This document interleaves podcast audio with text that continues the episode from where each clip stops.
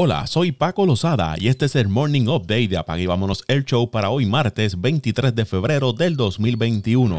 Bradley Beal anotó 6 de sus 33 puntos en tres posesiones consecutivas al final del tiempo extra y los Wizards de Washington superaron a los Lakers de Los Ángeles 127 a 124, extendiendo su racha de victorias a 5, la más larga en tres años. Washington se recuperó de una desventaja de 17 puntos en la segunda mitad y aprovecharon un tiro libre que falló LeBron James al final del tiempo regulatorio para ir al tiempo extra donde Russell Westbrook anotó 6 de sus 32 puntos. Esta es la primera victoria de los Wizards sobre los Lakers en el Staples Center de Los Ángeles desde marzo del 2017. LeBron James sumó 31 puntos, 3 asistencias y 9 rebotes para los Lakers que sufrieron su cuarta derrota en los últimos 5 desafíos.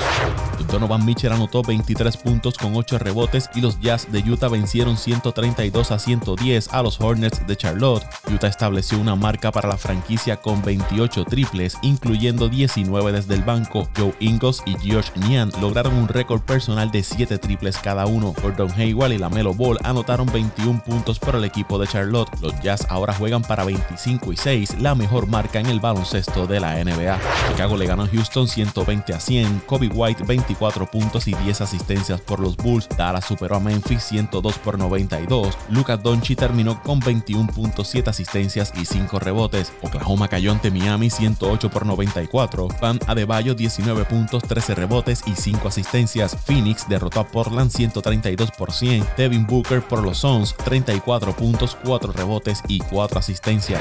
El equipo nacional de béisbol de Puerto Rico tendrá su primera práctica hoy martes en preparación para la tercera edición de la Copa del Caribe que se celebrará del 16 al 24 de abril en Curazao. El equipo de Puerto Rico comenzará sus entrenamientos a las 6 de la tarde en el estadio Irán De San Juan bajo la dirección de Juan Igor González. El administrador de los equipos nacionales de la Federación de Béisbol de Puerto Rico, Efraín Williams, explicó que varios de los jugadores del equipo de Puerto Rico que verán acción en la Copa forman parte del grupo que estará en el Preolímpico de las Américas programado para junio. De esa manera tendremos una métrica de ver dónde estamos parados después de tanto tiempo sin jugar, expresó Williams. El equipo de Puerto Rico contará con 20 jugadores, se realizarán dos prácticas semanales y según se acerque el torneo aumentará a 4 por semana. Previo a la primera práctica y semanalmente, se le realizarán pruebas de COVID-19 a los integrantes del equipo como parte del protocolo de salubridad. El presidente y director ejecutivo de los marineros de Seattle, Kevin Mather, renunció a su cargo, así lo dio a conocer el equipo.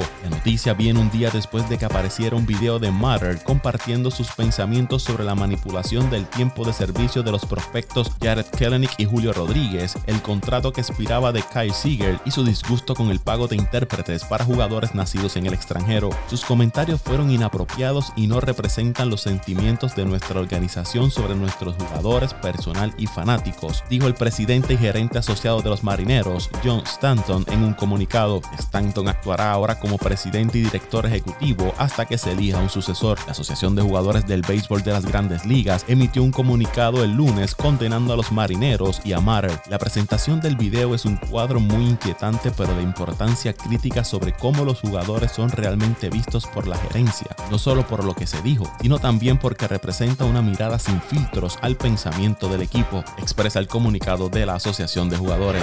Los padres de San Diego hicieron oficial la extensión de contrato de Fernando Tatis Jr. por 14 años y 340 millones. A la ciudad de San Diego estamos aquí para quedarnos. Amo esta ciudad, amo a los fanáticos, amo la cultura, amo la vibra. Me encanta ganar y me encanta ganar en San Diego, dijo Tatis durante una conferencia de prensa. Según Mark Fiensan, Tatis ganará un millón de dólares en la temporada 2021, 5 en la temporada 2022, 7 en el 2023, 11 millones en el 2024. En las temporadas 2025 y 2026 ganará 20 millones de dólares. Del 2027 al 2028 ganará 25 millones por temporada. Y del 2029 al 2034 ganará 36 millones por campaña para un total de 330 millones. Tiene un bono por firmar de 10 millones de dólares, lo que le dan el total de los 340 millones. El acuerdo también incluye una cláusula de no cambio y no contiene ninguna opción de salirse del contrato.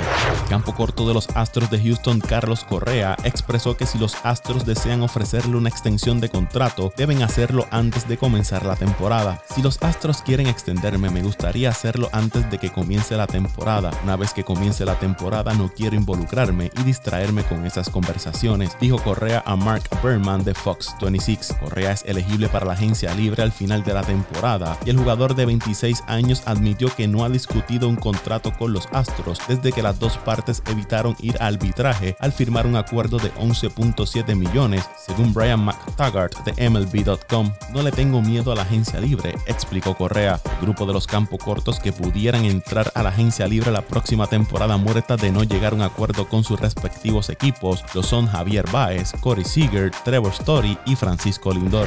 Y hablando de Lindor, este manifestó que no han comenzado las conversaciones con los Mets de Nueva York sobre una posible extensión de contrato. Nunca le he tenido miedo a la agencia libre, así que no es que tenga que apresurarme para firmar un contrato o que no pueda esperar a la agencia libre, vivo la vida a diario, dijo Lindor durante una conferencia de prensa. El jugador de 27 años reiteró que no quiere que las discusiones eventuales sobre el contrato se filtren en la temporada regular y se conviertan en una distracción. Como jugador tenemos un y el deber es presentarnos y ganar. Sería injusto para mí y el resto del equipo tener conversaciones continuas sobre la extensión, ya sea yo u otros jugadores, y nos presentamos el día inaugural y nuestras mentes están en otra parte y no nos concentramos en nuestro deber y luego empezamos a perder, expresó Lindor.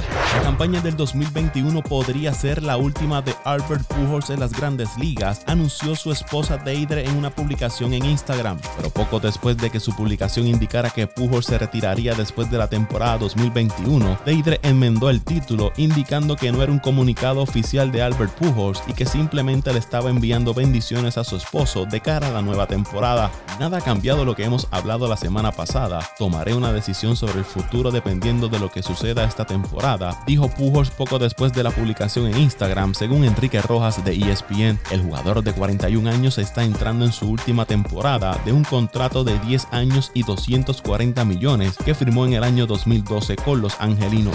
Y le invitamos a que se suscriba al podcast de Apague y Vámonos el Show para que todas las mañanas reciba un resumen como este de las noticias más destacadas que han estado sucediendo en el béisbol de las grandes ligas, en el baloncesto de la NBA, en el fútbol de la NFL, entre otros temas. Lo puede hacer en su plataforma preferida para escuchar podcast, pero también estamos disponibles en Apple Podcasts, Spotify, Evox, TuneIn, iHeartRadio. Ahí usted consigue el podcast de Apague y Vámonos el Show. Apaga y vámonos el show.